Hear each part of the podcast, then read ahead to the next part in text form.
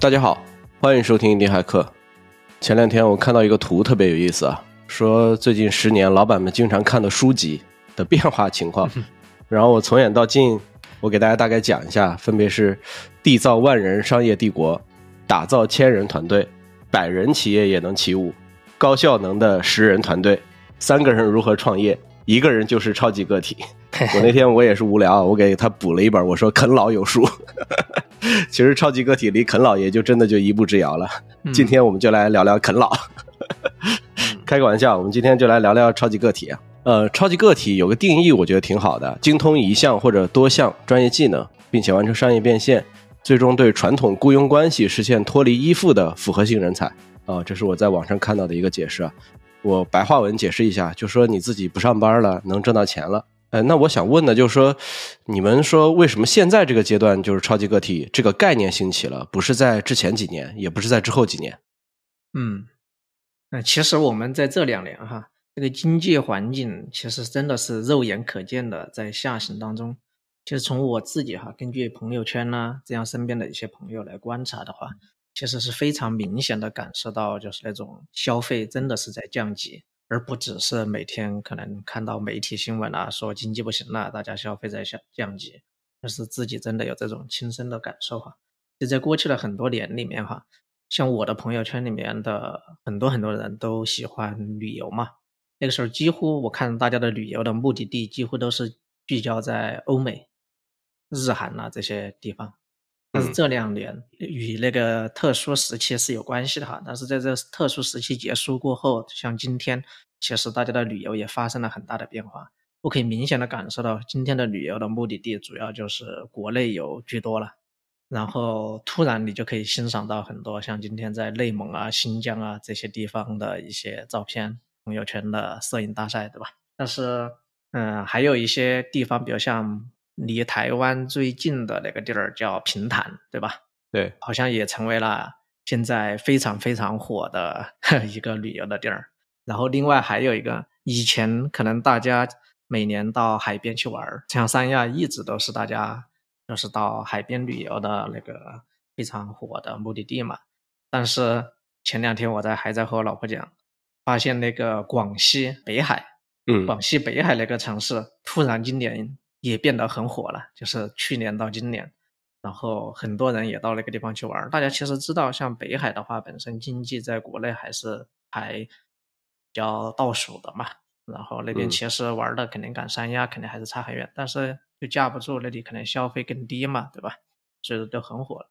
我前一段时间还在和我老婆开玩笑说，以前阿里的出去 outing，我在看他们的朋友圈 outing，可能都是到。三亚呀这种地方海边去玩，但今年怎么他们的 outing 团队都变北海了？反正就是这样的一个情况。对，所以说这种亲身的感受，其实也回到我自己身上也是哈。就在疫情结束过后，其实我自己也还没有出国旅游过了，但是在疫情之前还是比较频繁的嘛。相对来说，可能有时候每一两年几乎都会出去一次。那我们说回到像超级个体这个兴起的原因哈。那我在想，就是在这种经济明显变差了，或者说是赚钱明显变得更难的时候，那我想大多数的人可能都会想着搞一点副业嘛。然后在最近这今年嘛，特别是这段时间，到处搞副业啊，这种话题也变明显变多了嘛。大家可能都想着要去稳定自己的一些收入啊之类的，甚至有些人可能被裁员了呀，也需要给自己家庭还是要继续赚钱嘛。那另外，我想重点提一下的是啥呢？就除了这种像经济变差了呀，赚钱变难了，所以说这种超级个体的话题就在出现。但我觉得超级个体这种概念哈，它的出现与科技的发展应该是有很大的关系的。比如像现在的社交媒体也好，内容平台，对吧？还有一些技术型的科技的出现，这导致这些工具也都变得很完善了，然后层出不穷。比如像媒体，像什么抖音、小红书、Twitter。这些平台现在都做得非常非常的完善，包括你在上面如何通过一些知识啊或者内容进行变现，这个体系其实也是很完善的。现在，所以说现在对于普通人来说，拥有了一些更加低成本的这样的一些渠道和方式，可以去做自己想做的一些副业，或者说就是自己叫创业也好，对，就是就是网络平台确实在将个人的能力在逐渐放大。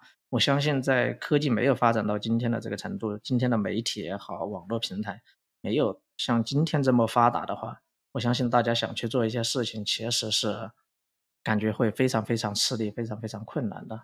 那类似超级个体这个概念的出现哈，所以说我始终认为它肯定是一个天时地利人和这样的一个选择。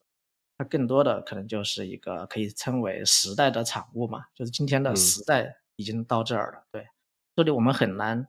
说非得要将它和某一个具体的事件挂钩，比如说今天就是经济不行了，所以说超级个体出现了，这个它是其中的一个原因，但是我觉得它肯定不是一个独立事件，也是一个很综合性的这样的一个产物。对，嗯，其实我觉得对于超级个体本身来说，它是有一些客观条件和一些主观因素，就导致大家选择说，我尝试去做超级个体。刚刚一下提到说这个与科技的发展有很大关系啊，我觉得这个是一方面。就今天的商业社会，其实有大量按需取用的服务，这些服务使得你哪怕只精通一项技能，也可以靠这些服务完成产品的搭建到商业变现，对吧？就拿我们独立开发者来举例，说我们做 SaaS，那放在以前没有云服务，没有今天这么多 SaaS 基础站服务的时候，你自己想一个人独自做一个 SaaS 几乎不可能，对吧？你需要精通的不光是开发这件事情，还有网络搭建呐、服务器运维啊、数据库运维啊，这些是技术方面的事情，然后还有很多业务域的东西。对吧？呃，用户域的支付啊、计费啊、营销啊、客户管理啊、安全这些跟你的主业务一毛钱关系都没有，但是你要做这个 SaaS，你就全都得懂。那这个你不搞个公司，就根本不可能做到嘛，对吧？但今天其实我们已经有了阿里云，有了 AWS，对吧？有了我们上一期节目介绍了那么多 SaaS 技术站，你其实真的可以做到只关注你的主体业务开发。那这个是技术上的。对于非开发者来说啊，比如说内容制作的同学啊。那今天制作内容的门槛也低了很多啊，甚至生产内容的难度也因为 AI 的出现降低了很多啊。包括其实从我们技术同学角度来看，比如说我们要去做一个网站，上面要有张图，我们以前只能找别人去画图，但今天我们可以用 AI 工具去生成这个图。嗯，然后呢，大量自动化工具和外包服务的出现，也让单人的工作效率得到了显著的提升或者解放啊。我们其实之前在小红书上分享过一些超级个体的故事，里面。都会提到对这种自动化工具和外包服务的使用啊，比如说做 Airbnb 的一个人，他就会用自动化工具自动的去动态的设置他的房屋的租金。那有一个给推文表相框的哥们儿，对吧？他实际上是找了个交付中心来做打印啊、表，然后还有发货这些事情。他其实具体的事儿他一件没干，他就做营销的事儿啊。然后也有好多创业者，他其实是去他会选择雇佣菲律宾的廉价的远程团队来为自己工作。啊，为什么是菲律宾啊？因为菲律宾的官方语言之一是英语，而且相比我们的印度邻居啊，它没什么口音，然后再加上人力成本又很低啊，是很多面向欧美市场的 SaaS 服务可以考虑的远程劳动力，特别是比如说在客服啊这种地方啊，包括其实在开发运营，你都可以在菲律宾找到合适的人选。嗯，那这样的话，其实你自己作为一个个体。你就不需要去考虑那么多事情了，你的自己的时间也可以被解放出来，这个一方面。然后我觉得学习资源的普及啊，也是一方面啊。但现在这些学习资源都更加容易获取了。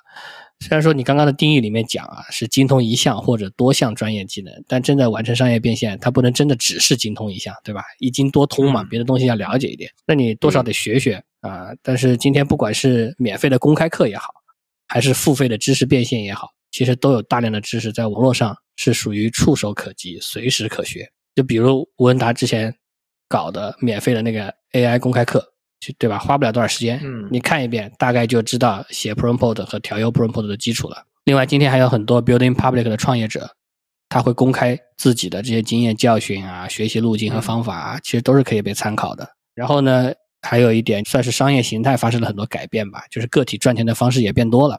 对吧？除了自媒体啊、直播带货之类的方式，我们之前有一期啊雇佣关系里面聊到的很多新兴初创企业提供的这种新型的弱雇佣关系，也算是一种对传统雇佣关系的脱离，给了个体更多的自由选择。那上面这些算是客观条件啊，然后也有主观因素。我觉得从主观的角度来看的话，就业格局的变化，以及说很多人对成功、对人生目标定义的改变。啊，导致了大家愿意去尝试啊和选择这种独立赚钱的路线，呃，因为就业格局的话，反正大家今天也都看到了，对吧？整个经济周期的影响导致到处都在裁员，然后跳槽也不好跳，你换个工作，甚至还是降薪的。以前背靠大厂共同富裕的梦想，眼看着就实现不了了，那就得另寻出路。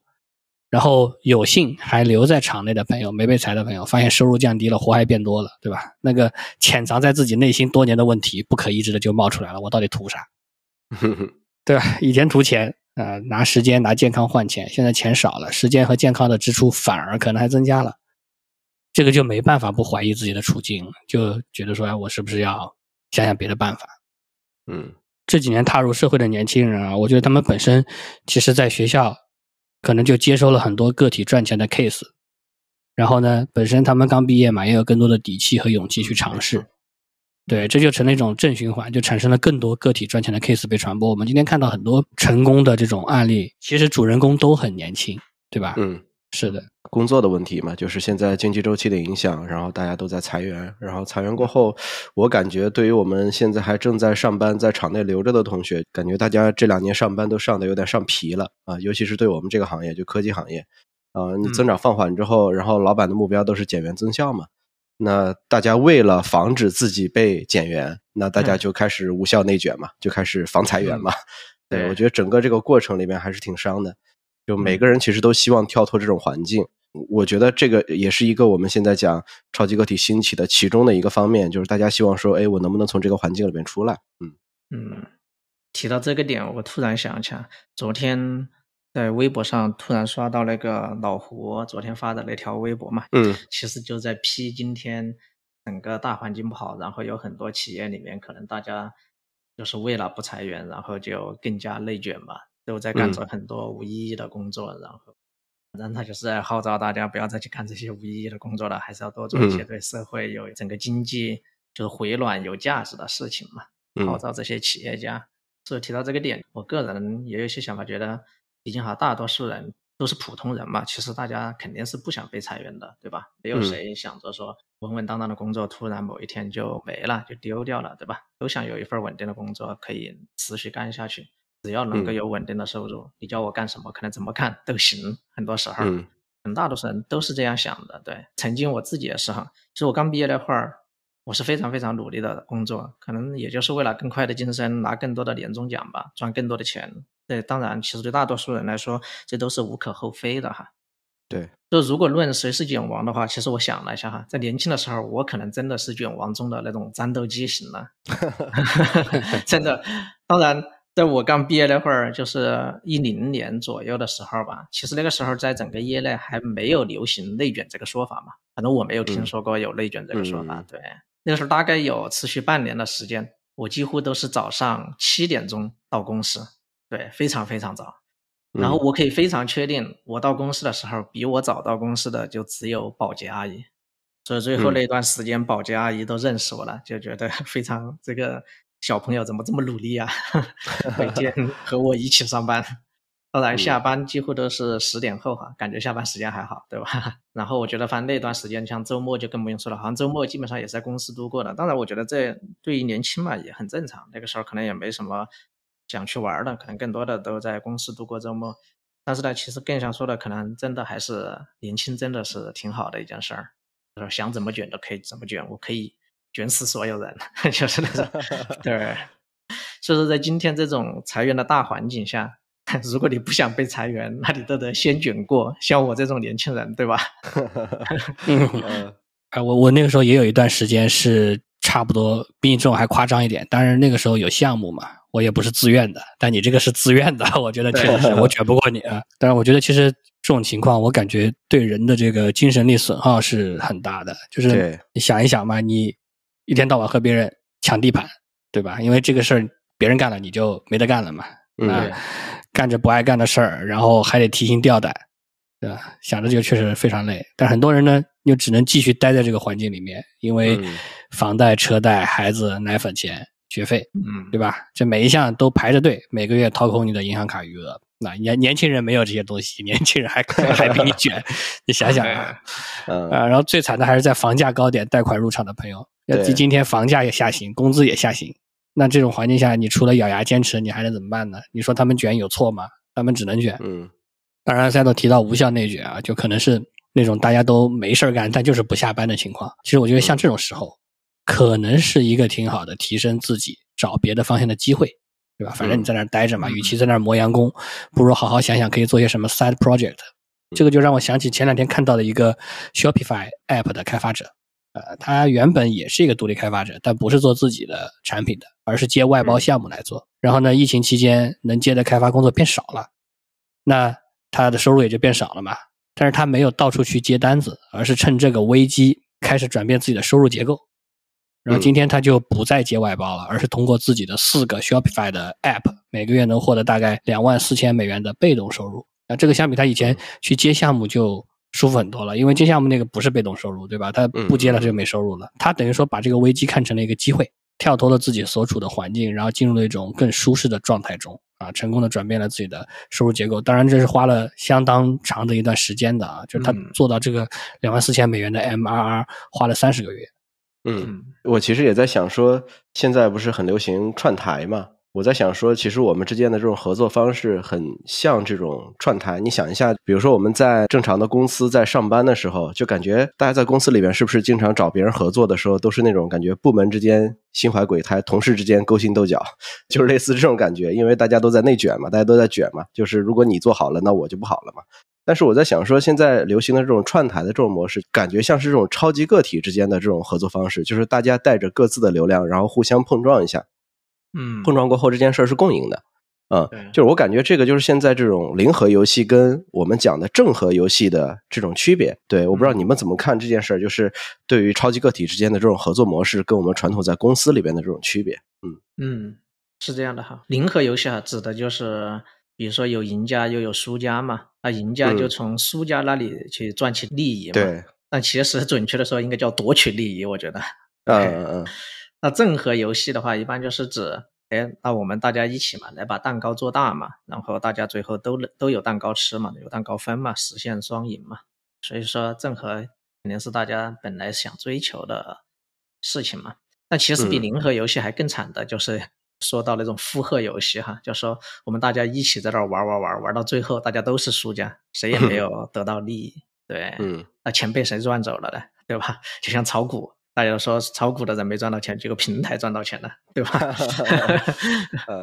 所以，呃，像公司啊、组织内部提到的这种勾心斗角啊，或者说相互内卷啊，或者就是去比谁年轻、谁有精力、有体力，是吧？谁能够加那种无意义的班？那这种游戏，其实在我看来的话，它一定是属于负荷游戏这种。但是到头，我觉得没有得到多大的好处。即使你可能在今年绩效上卷过别人了，是吧？拿到了更高的薪水，那其实可能在第二年，糟糕的事情可能轮到你的头上了，或者说你损失了一些健康啊、时间啊、家庭啊等等等等。所以其实可能去算总账的话，没有谁是能够得到好处的。其实我觉得更关键的是啥呢？就当大家一起在卷干一些无意义的事，哈。其实大家做的事情是，并没有真正为公司的这个发展了和利益去考虑的。大家其实都是盯着那个绩效嘛，说白了，对吧？那其实公司的发展的死活可能与你无关。对，其实大一点说，就是你做的事情呢或者说做的这个产品，并没有为社会创造什么价值。那这种时候，其实到头来你自己也一定是会成为一个吃亏的人，他不可能从中受益的。那我们也提到了像。类似于播客这种串台之类的嘛，那可能更多的就是两个主播之间是吧？大家相互交换一下资源，哎，我来你这儿，大家一起主持一下节目，做一档高质量的节目。那你又到我这儿来，是吧？相互扶持一下。那其实这种都是在彼此帮助对方嘛，大家可以去增加内容，增加彼此的一些质量，那相互去带去一些流量啊，这些共享一些流量。那我觉得这种。就是两个人一起，或者说是多个人一起，相互的去把一些不相干的节目的质量流量给做上去，这种其实它明显是一种共同收益哈，这就是一种典型的正和游戏。我们一般也把它称为强强联手嘛，对吧？嗯，当然这与规模有关系。其实我一直都觉得有一个很大的疑问，就是我们都想创造正和游戏，都想强强联手实现共同富裕，但是。总是在我们所在的这种科技行业、软件公司、互联网公司，其实好像很难实现真正的强强联手，特别是在我们国内哈。那你看一下，我们几乎说某家公司要想开放一下 API，然后给外部的人去使用，大家相互打通，这就是一件超级难的事情，几乎好像到现在都没有一个经典的案例能够真正实现这种事情，除非说我这家公司和你达成了一种战略合作，或者说我入股了你，投资了你，我收购了你，排除在这些情况下，几乎都很难实现真正的强强联合。说这我觉得是一个挺奇怪的一个现象哈，也不知道什么时候国内的这种现象能真正的改变一下。嗯。呃，我觉得这个事儿上其实有两个点可能是关键的，一个是盘子的问题，另外一个就是出发点的问题。超级个体之间串台面向的是整个社会资源，然后是不同行业的盘子，所以很容易达成合作而不是竞争。然后就算同行业同受众呢，因为整体的盘子够大嘛，那也无所谓，很容易双方就能得到增长。而且实在不行，对吧？我觉得。我跟你有冲突，那我大不了就不给你串台嘛，反正大家都为自己负责就够了，拒绝起来效率也比较高，不像在公司内部是吧，抬头不见低头见的，还得假惺惺的，面上好像是接受的，我跟你合作吧，啊，其实背地里一点都不敢。那放到公司环境下就不太一样了。首先，你同事之间竞争的是部门资源，然后呢，部门之间竞争的是公司资源，相比社会资源来说，这个就非常非常有限了。那竞争有限的资源。那铁了就是零和游戏，对吧？对，一定有人输。同一个事情，那个部门做了，就轮不到你的部门做。那 HC 也好啊，奖金也好啊，领导支持，这些资源就全都没有了，说不准直接就被裁了。所以这就对你很重要啊。但对公司来说，哪个部门做其实并不重要，能做起来，使公司业务增长，公司整体盘子做大，才能够避免这种零和游戏。但是你你阻止不了啊，对吧？你作为个体的出发点和公司集体的出发点是不一样的。这时候就开始内耗，开始拉扯，然后大家还都是同事，表面关系得处好啊。那像你说的，就是这种心怀鬼胎啊、勾心斗角就来了。嗯，那超级个体本身是不存在这种矛盾的啊。然后我觉得很多人可能也并不擅长，或者说不喜欢这种互相拉扯、互相内耗的事情。哎，有些人就就擅长，还就挺喜欢的。那这些这些人可能就开始探索新的方式了。对吧？说我我尝试着自己去做一些事情。对，但我们其实现在在社会上面，很多时候把超级个体跟个人 IP 要画上等号。就是你要做超级个体，那么你这个人在社会上你要有一定影响力嘛。如果你不是个人 IP 的话，你产品 IP 也可以，对吧？就是你得跟一个东西得画上等号。那我觉得这个时候就要考量一个概念，就是叫影响力了，对吧？就是你的整个的产品或者个人 IP 本身在社会上面有一定影响力。那我想问的一个问题就是，你怎么确认你有 IP 了？就一旦你有 IP 之后，你再去跟别人串台的时候，也不至于说你去蹭别人流量，是吧？对，没错。我觉得个人 IP 在今天哈，我们平时很多时候就今天都在说嘛，哎，我们要去打造个人 IP，个人 IP。但是其实大家都会把这个东西和网络流量挂钩嘛。很多时候大家会等同于流量，我有流量了，我就有很强的个人 IP。对，那是不是就是对？就是流量越大，个人 IP 就越强，或者 IP 就做得越好。那其实可能不是这样的一个关系哈，我的理解不是这样，我理解应该是，就我们先要看一下 IP 这一词的含义嘛，原始的 IP 这一词的含义，它指的就是知识产权嘛，其实本身它是来源于知识产权，就是知识产权就是我们通过一些智力创造啊、劳动啊所取得的这样的一些成果，并且由智力劳动者对成果依法就享有一些专利的权利嘛，说这个是 IP 的原始的含义，所以说并不是你有了流量。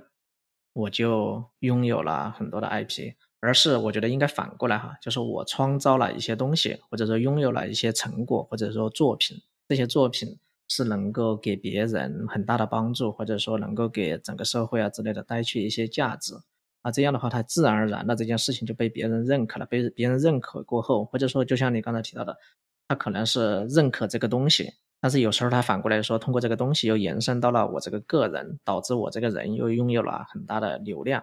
对，可能其实应该是从你的成果作品，然后到被别人认可，最后再带来了一些流量。我觉得它应该是这样的一个发展路径。那比如举个例子，我们在曾经都有一些很出名的网络人物嘛，比如像凤姐，就有很大的流量，对不对？那他那个流量肯定，我相信超过今天很多很多的网红吧。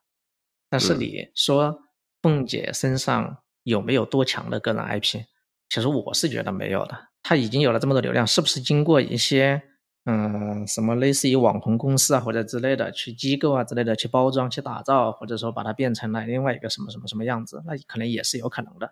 但是至少凤姐从它的诞生到今天，就是那一段时间拥有了很多的流量。除此之外，其实身上没有什么东西。所以说，我觉得有没有个人 IP 还得看你的作品啊。我们得用自己的作品来说话。对我刚才讲说，个人 IP 跟产品 IP，就是说白了，其实最终你还是要用你的作品说话嘛。其实作品就算是你的产品嘛，就是其实最终还是产品反哺个人嘛。对吧？就这个逻辑，其实我也是认可的。呃，其实我们印第骇客的同名小红书账号上面分享过挺多超级个体的，像那个 Justin Welsh，他也算是我觉得在超级个体或者我们讲独立创业者这个领域里边，我觉得非常非常知名的了。他自己本人啊，也是各种串台，你会发现在各个地方都能找到他。嗯，他应该是一九年的时候退出了之前的公司吧，然后开始做独立创业者。他自己在推特上面公布，他去年的时候应该有四百万美金一年的收入了。对，我觉得这个还是挺夸张的。作为一个独立创业者，一个人啊，就这么多的年收入。那龟龟，你能帮我们分享一下这个故事，帮大家也分享一下？嗯，啊，可以可以。那我就来讲一下这个 Justin Welsh 啊，确实这哥们儿你会发现哪哪都有他啊，各种 SaaS 产品的那个 testimonial，就是那个客户评价下面都能发现他，说哎这个东西真好用啊，那么大个头像摆在那儿。然后他还是 Gumroad 现在的众筹投资人之一。不过我不知道啊，他去年都已经四百万美金一年了，因为我。最早看到他故事的时候，他那个时候年收入可能也就两百万不到吧。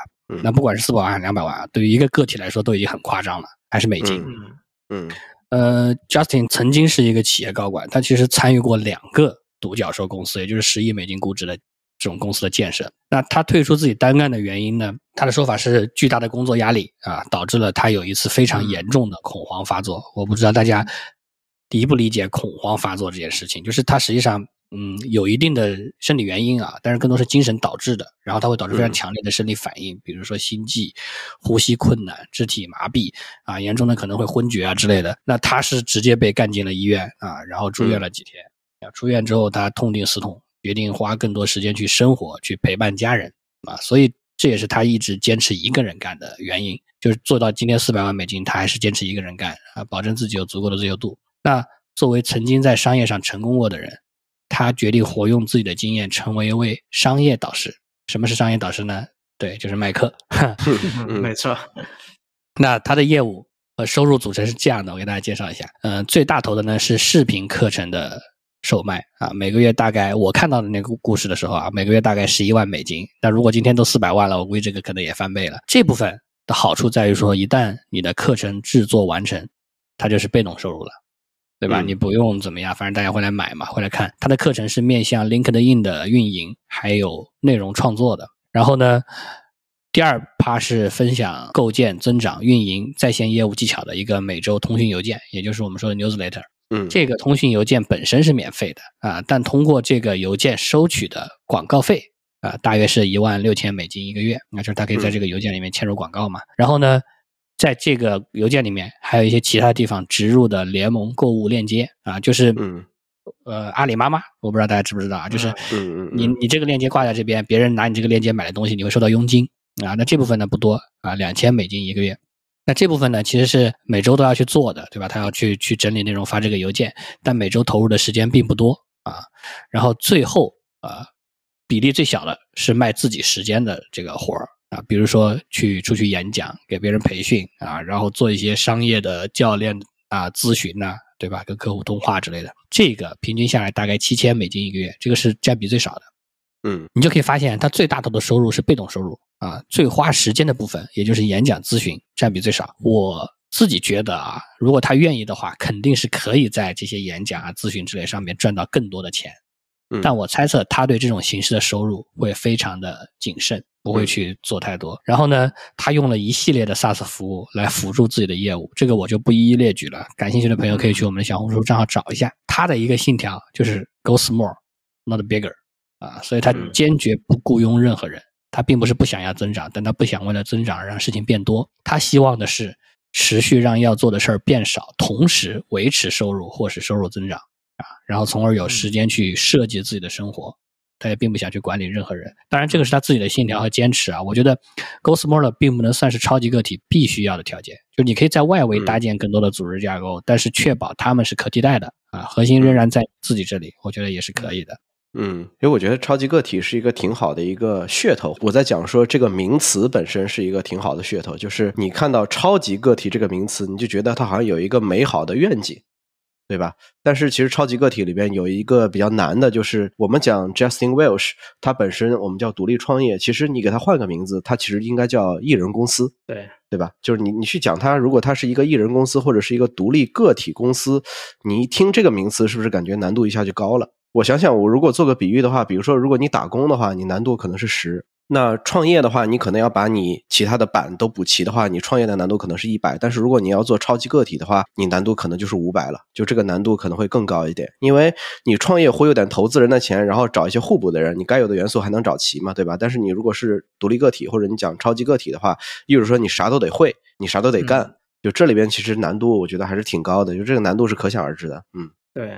我自己一直是这样认为的哈，就不给别人去打工的话，靠你自己就从零去赚到钱，这是一件非常难的事情。其实今天我想了一下哈，就除了炒股的话，我好像还没有真正完全靠自己从零赚到过钱。呃，但以前可能做过一点点很小很小的生意，但是也是被别人带着，所以说我不觉觉得那种可能是自己赚到的钱。对，嗯。所以说，我们可能还得看一下怎么定义超级个体吧。他总觉得今天感觉很多人希望的超级个体就是那种以一当十，感觉一个人可以干过一家公司。对，就是比如从不管是在业务上，好像别人用一家公司在干，但是好像我就用一个人。当然，也也可以是像龟龟说的那种，我一个人外围带了一些外包资源啊或者之类的，这种好像是超级个体。其实这种超级个体真的是非常非常难的，我自己是这样觉得。要想实现这样的超级个体，想除了你个人的能力可能就是要比较全面，能够调动自己能够去调动很多的资源以外，关键的可能还要找到一种方法，能够对某个领域进行重构啊重塑，那你这个时候才能够获得一个很大的就是那种收益。普通你想吧，普通一个人干的事儿就只是单纯说我去赚一点钱。那这种的话，其实我觉得它离超级个体真的其实还挺远的，对，嗯，那你如果真的是想对某个领域进行重构重塑，你可能真的是要借助一些技术啊或者科技的力量，是吧？来帮你去完成这样的创新。所以说，如果我们要提到创新的话，那我肯定觉得真正的创新必然只会属于少数人，不可能说人人都能成为超级个体。人人都能够通过这种很自由、感觉看似的一人公司，就能赚了别人一家公司的钱。我觉得这个显然是不太现实的一件事情，对，不太可能会实现。那如果我们把超级个体如果定义成就是靠个人就能够赚取不错的收入，就是他就是只要能赚到不错的收入就可以称为超级个体的话，那其实今天也有很多自由职业者，那其实也是这样的呀。他们做的也还不错，一个人也都是一个人嘛，对吧？然后自己经营了一个自己的小生意，然后自己生活过得也挺好的。其实有很多这种 freelancer，今天对，那我身边其实都有嘛。虽然他不是我的科技行业的朋友，那他是一个搞摄影师的嘛，对吧？他就专专业做那种证件照的拍摄业务，他就专门选证件照，因为证件照这个东西。就更标准化一些，它不像你去拍婚纱照这些就很麻烦嘛，对吧？你可能要跟着出去拍外景啊之类的。但是所以说他选证件照，其实选的是特别好的一个细分领域，很标准化。和我们去做软件，其实真的都是一样的。各行各业其实有些思路它都是相通的，对。那他只拍证件照这种业务，所以他今天活的也非常非常的不错，也非常非常的自由。那这种，他算超级个体吗？那其实从我的角度哈，不太认为他是超级个体的，我觉得他就是一个普通的自由职业者。对，所以作为科技从业者，就是我的角度的话，我肯定是更倾向认同那些真正的超级个体是真的能够以一己之力，然后通过一些科技啊、技术啊，或者说带有一定的创新的这样的成分儿，从而去取得了一些不菲的呀或者成果，然后从而还完成了商业上的变现。对，嗯。我这个和一下的想法有一点不一样啊，就是我认为超级个体未必要取得不菲的成果，但它的个体效率一定是非常非常高的啊。这个可能就是在我看来，超级个体和个体户之间的区别。那当然，个体效率高这件事情也不是很容易做到的啊。就是个体效率高，那意味着他有更多的时间，他可以选择去创造更多的价值，从而取得不菲的成果或者收入。那也可以选择把这些时间投入生活，对吧？让自己过得更自由、更快乐。这个一定程度上也算是不菲的成果，毕竟自由才是最奢侈的，对吧？嗯嗯嗯，没错。那我觉得万事开头难嘛，超级个体的难主要也是难在开头上，因为你需要去挖掘需求啊，寻找你的利基市场，然后构建你的收入模型，对吧？解放自己的生产力，把这一切跑通，然后你手握被动收入和自由时间，可能你的 MRR 也就几千美金，我觉得也完全可以自豪的称自己为超级个体。所以，如果以我的标准来看，这个超级个体的话，我觉得难度可能和创业差不太多，和传统创业不至于到五百那么高啊。虽然这个名词是在强调个体，但我们仍然还是可以去寻找可以寻找的帮助，对吧？利用所有能利用的资源，目的就是让自己的个体效率变得足够高，然后让自己有足够的自由啊，然后构建自己的被动收入来源。我觉得这个可能就是就像我刚刚说的，超级个体和个体户之间的区别。对，嗯。那在未来的时间呢？就我自己感觉啊，就超级个体这个会成为很多人就是梦想中的工作方式。就大家都想说，哎，我能不能有更多的时间，然后去干我自己想干的事儿？但是我自己觉得啊，就这个事儿注定只属于少部分人。就我不知道你们是怎么觉得，还是你们觉得说这个其实是未来所有人的工作趋势？嗯，那肯定的。我始终认为这个肯定是少部分人啊，不管是自由职业者也好，还是今天提到的什么超级个体也好。我始终认为这些只是整个社会当中的一种工种而已嘛。毕竟这个社会这么大，各行各业的是吧？千行百业，那必然不可能会成为所有人的工作趋势。其实也不是所有的行业都适合超级个体去做。比如有很多，比如建筑行业，你说你超级个体是吧？你很难去做一些东西。比如说还有什么制造业里面，可能都要靠很大的团队啊去完成。对。说我们要相信多元化、生态化，可能才真的是整个社会发展的必然的趋势。说对少部分人来说，那他可能为了效率，或者说是为了自由，那我们可以凭借是吧一己之力去完成自己的创新，然后提供价值给到别人。毕竟回到创新这个角度的话，那又来了，创新它不可能是靠堆人就能够达成的嘛，创新永远都是属于少部分人才能干的事情。对，所以我认为超级个体它一定是，就是和某种创新去挂钩了，然后用一个创新的方式解决了某种需求和痛点，可能是一个人，但是他通过创新了那种，以前我们不是在小红书上也分享了很多故事嘛，他创新的是他那种雇佣关系，对吧？他给别人一种时薪，是吧？按小时付工资的这样的一种雇佣关系，然后从而去。通过这样的资源，也去敲动了一个，也算是敲动了一种人力杠杆吧，然后帮自己去实现了很好的一些收入的增长。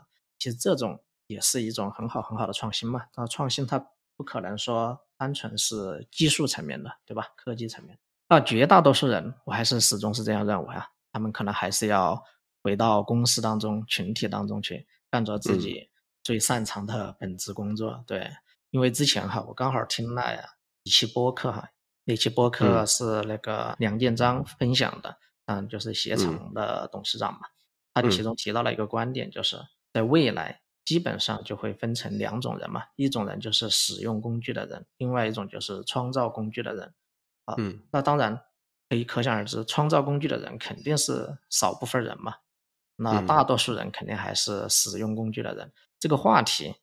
就是这个工具的话题，它的来源是基于今天 AI 的爆发这个出发点，然后谈到了这件事儿。对，所以说对于大多数人来说，未未来哪怕可能就是还是会有人要使用工具，然后去在自己的岗位上去完成一些生产的活动啊这样的一些事情。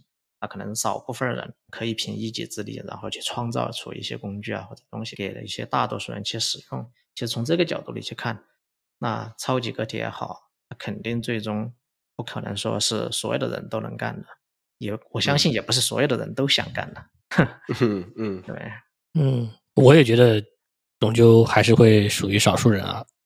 就换个角度来看，我觉得成为超级个体，其实也意味着你需要对自己有很严格的要求，不论是自驱力也好啊，学习能力也好啊，观察或者思考的能力，动手实践的能力，包括承受失败。以及控制欲望的精神力啊，我觉得对于成为超级个体都是非常需要的，而且你还需要一些运气。那这些东西都综合加起来，注定不会为大多数人所有啊。但是我觉得未来的工作关系啊，可能确实会变得更加松散或个体化，就像刚刚一下提到的，我们往期节目其实也聊过的，今天像 Outsita、Gumroad 这样的公司在尝试的一种让每一个人都更加自由、为自己负责的这种雇佣关系，啊，有点像是你作为一个个体户，成为了一个公司的供应商，然后，供应你的智慧和技能，但是供应多少、为谁供应，甚至同时为多个公司供应，你就都有更自由的选择。啊，我觉得这个虽然不能说你是超级个体，但是你确实在一定程度上就更自由了啊。我觉得这个可能是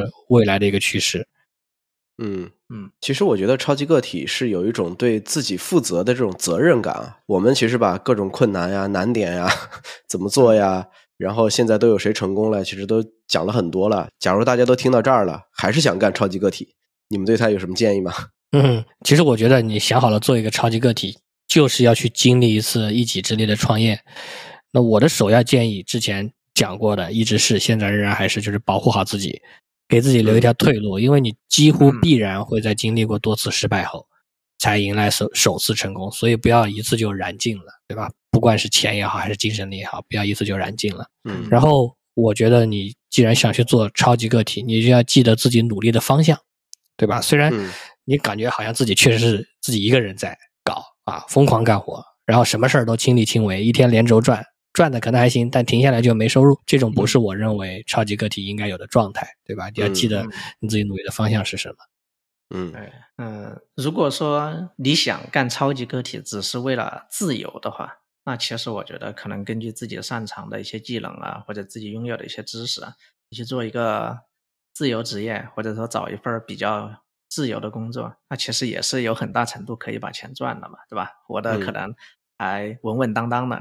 但如果你真的是想做真正的超级个体，或者说你心目中自己对超级个体有一个定义哈，比如你就是想凭自己的一己之力干一番自己的事业，而不单纯说只是为了自由的工作享受生活。那我的第一个建议，那可能就是你把自己真的当成一家公司来经营。对，嗯，就找到那种麻雀虽小五脏俱全的感觉，就是你可能自己就是一家公司了，艺人公司也是公司啊，对吧？难得要去经营这家公司，而不是说我想到哪儿就去干到哪儿，和自由职业者 freelancer 他们没有什么太大的区别。当然哈，我自己也不是超级个体哈，所以我今天的这个建议其实只是说根据自己，比如说想要实践的一些方向啊来提供的一些建议吧。啊，也许在未来的某一天，可能我自己都发现这些东西都是错的，可能。嗯，对，就这条路其实都是要趟的嘛。就超级个体这条路其实注定难走的，而且是孤独的，因为你选择了超级个体嘛，对吧？对。然后我觉得你实在觉得辛苦的话，可以来我们 Discord 的社群里面交流交流，对吧？你看到大家都苦了，你也就不苦了，你就能走下去了。对，我觉得在这里就是给所有还在坚持的朋友们，就是希望大家都能做出自己的 IP，呃，有自己的作品。好的，那本期节目就到这里，大家再见。大家再见。好，拜拜。